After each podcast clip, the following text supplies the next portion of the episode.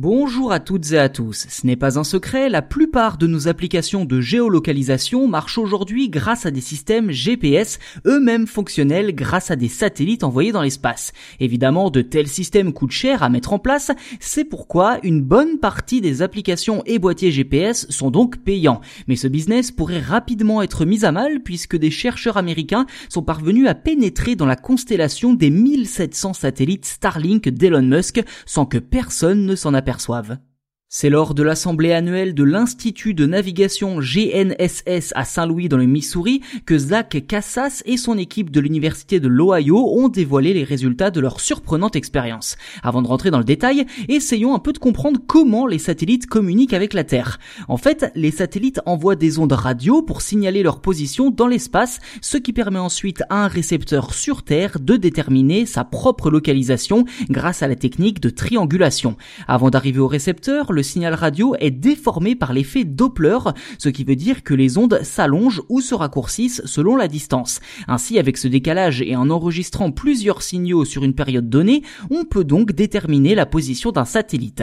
C'est exactement ce qu'ont fait Zach Cassas et son équipe grâce à leur propre antenne installée sur le toit du campus de l'université de l'Ohio. Après avoir capté les ondes électromagnétiques de 6 satellites durant 800 secondes, c'est à peu près 13 minutes, les données récoltées ont été confiées à un Ce dernier a ensuite pu déterminer la géolocalisation des chercheurs avec une précision quasiment de 8 mètres et ce sans utiliser la moindre donnée GPS piochée dans la base de Starlink.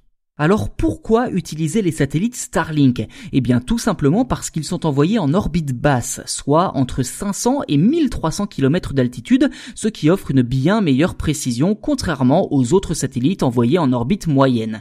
Leurs signaux sont beaucoup plus puissants et moins sensibles aux interférences, en clair la cible idéale pour ce genre d'expérience. De plus, la constellation Starlink devrait à terme compter plus de 12 000 satellites, ce qui signifie que leur précision va continuer de s'améliorer Zach Cassas et son équipe affirment qu'avec cette expérience, ils pourront d'ici peu estimer leur position en temps réel sans le délai de 13 minutes donc et en utilisant seulement 4 signaux satellites Starlink.